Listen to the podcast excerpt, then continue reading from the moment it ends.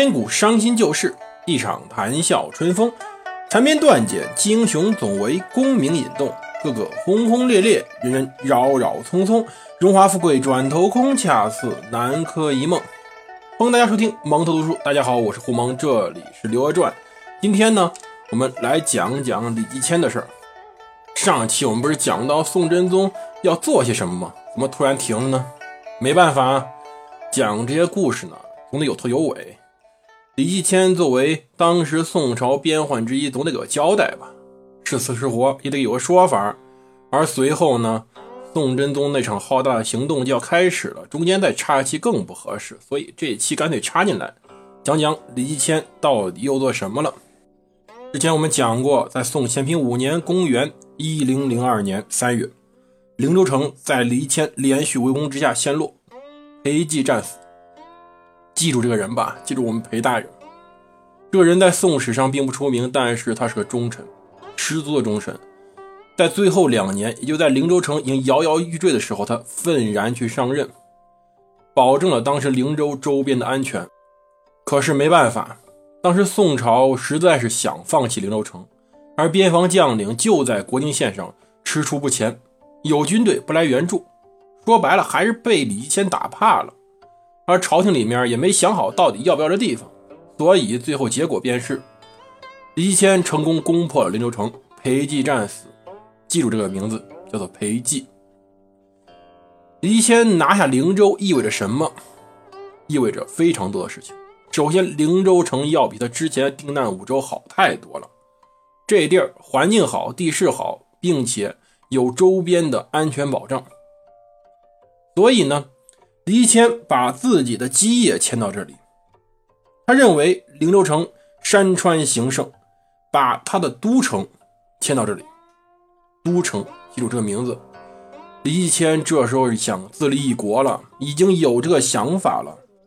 当时他的弟弟李继爱说道：“银夏呀，是我们累世经营的地方，祖宗陵寝也在，实在是我们的凭证啊。”今天恢复还没多长时间，您就想把都城迁到这边来，恐怕大家不会安心。李谦的想法跟别人不一样，他认为从古成大事者不计苟安，立大功者不循庸众。什么意思？你想成大事，就不要想着苟图安乐；想立大功，就不要想着去听从那些庸庸碌碌之众人的话。所谓。真相总是掌握在少数人手中的，就那一小撮真正有远见、有理想、有抱负的人。他李继迁便是这样，他把都城迁到了当时的灵州城，而且改名他为西平府。他认为西平府北控河朔，河朔之地什么地方？我再说一遍，叫河套。灵州城或者说现在的西平府，实际上是压在当时宋朝的。凉州以及陕州之上的西平府这一带啊，就是今天的宁夏。宁夏下面谁呢？一边是陕西省，一边是甘肃省。他控制这两个地方。我们之前讲过《三国演义》，讲过《三国志》。《三国志》里我反复说，为什么要打陇右呢？陇右就是当时关中的上游。而这个时候，李继迁显然没少读书，他也知道陇右是关中的上游，所以呢。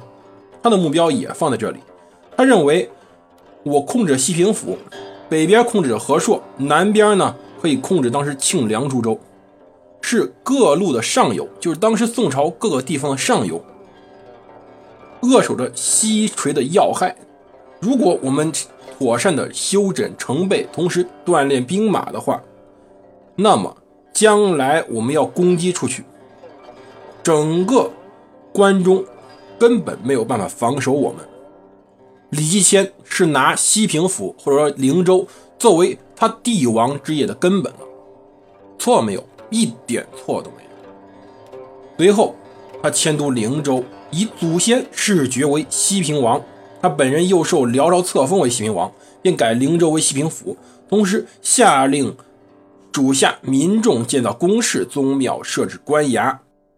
有宗庙，有宫室，有官衙，这就是个国家了。大家记住，它已经是个实质上的国家了，虽然没有声称独立。他建都西平府后，立即向河西走廊扩张。到咸平三年十月，李谦已经开始四处骚扰，声东击西了。随后，他以当时西凉重镇西凉府作为当时的目标。西凉府是哪儿？甘肃武威。想想《三国志》里，甘肃武威什么地方？说白了也是诸葛亮的目标。而他李继迁如果攻下当时西凉府，就可以把当时关中给半包围起来，那么整个形势便非常危急了。可是他成功没有呢？我们现在来说一句，他没有。当时他的想法是以随州为首，灵州为辅，西凉为尾，出现于当时宋朝西北疆域中。这是非常非常危险的，而当时他也确实成功攻下了凉州，觉得大势已定，踌躇满志。可是一个人把他命给要了，这个人呢，其实也是宋朝当时不经意间布下的一个棋子。这人叫做潘罗之。潘罗之是个吐蕃人。说这事儿呢，要追溯到唐朝了。唐朝本来在凉州地区是有重兵的。因为凉州在哪儿？凉州在关陇的上游，而他唐朝本身是以关陇贵族出身的，所以凉州很重要。这里一直驻有重兵。可是到了安史之乱，为了平叛，他不得已把当时凉州驻扎的军队调到内地去去参加平叛，这也是无奈之举。可是呢，我们要坚信一点，叫枪杆子里出政权。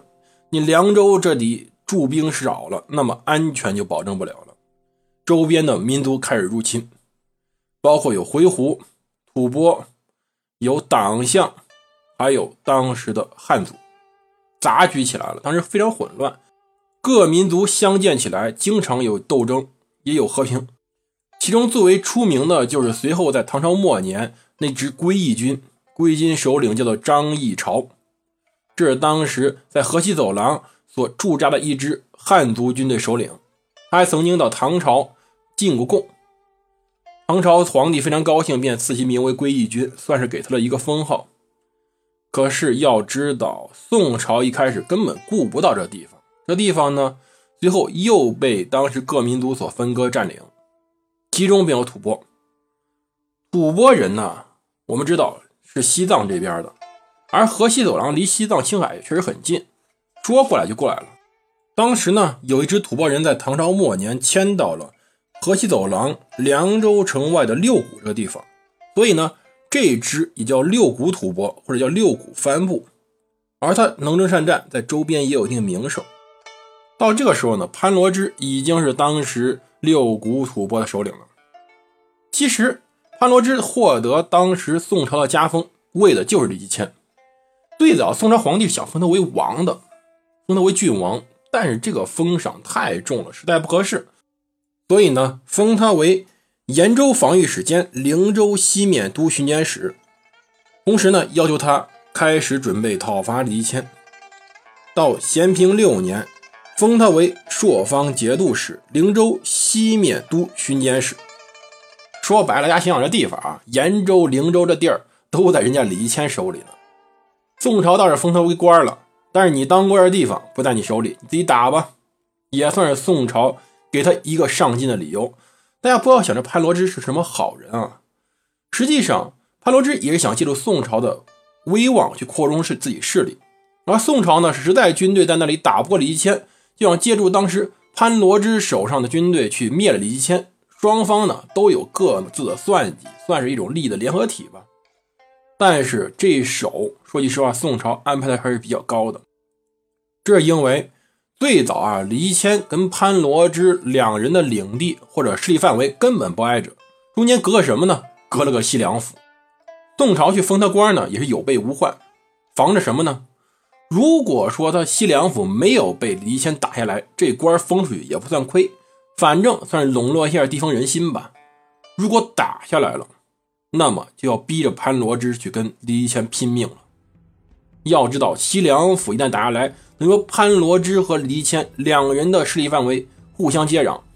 而李谦呢，对于当时整个河西走廊是有野心的。河西走廊是什么地方呀？是天然的放牧良地，养马，祁连山下非常适合养马，同时呢，也是农耕的地方。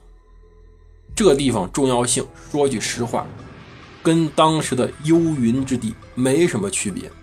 如果李谦能在这里扎下脚跟，那么将来他就可能是第二个辽朝，对于宋朝威胁极大。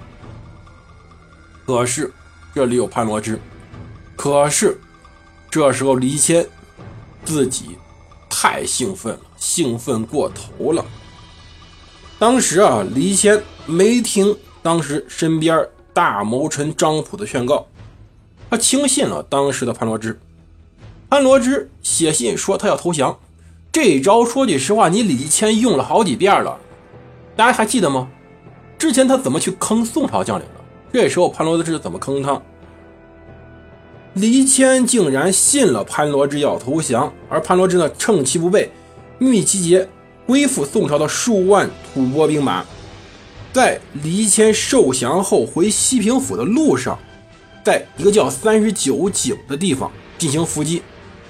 李谦中刘箭逃回西平，但是箭伤没好。当时要知道，整个医疗条件很差很差，即使李谦是头人也很差，有可能是感染，有可能是破伤风，也有可能李谦确实有什么其他的并发症。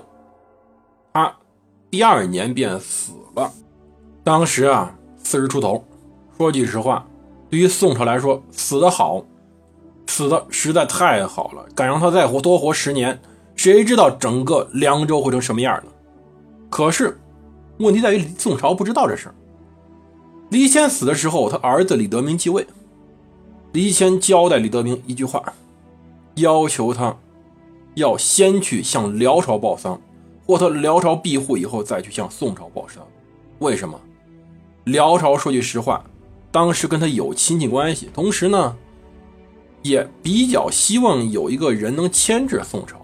所以辽朝是不太想灭了当时李德明的势力的，宋朝不一样，宋朝要敢知道这时候李德明继位，李显死了，说不准边将便率军打过去了。李德明这样做了，宋朝呢，等知道当时李谦已死，李德明嗣位时候，你看辽朝封赏又到了，麻烦了，牵扯到辽朝这事就挺麻烦。又刚刚恰逢当时宋辽之间是个和平状态，所以呢，就放过。说句实话，放过他，恐怕是宋真宗做的最错的一件事情。这时候就该趁他病要他命，彻底灭了他，反而放过他，这恐怕是宋真宗这时候做的最大的一次错误决定了，真的。放过他不要紧，但是李德明家里面有一小孩，这时候刚两岁。这个小孩在十几年、二十几年后，成长为当时宋朝边境第一大患，把宋真宗的儿子宋仁宗搅得鸡犬不宁，导致当时宋朝在边境上好几次大败。这个人呢，叫做李元昊，他的故事我们得放在很久很久以后再去讲了。可是，在这个时候。表面上，宋朝跟当时西北算是和平了。宋真宗呢，可以想办法去满足、去安抚自己内心的伤痕了。到底怎么安抚自己内心伤痕呢？他跟王钦若有合计出来什么事儿了？下期再见。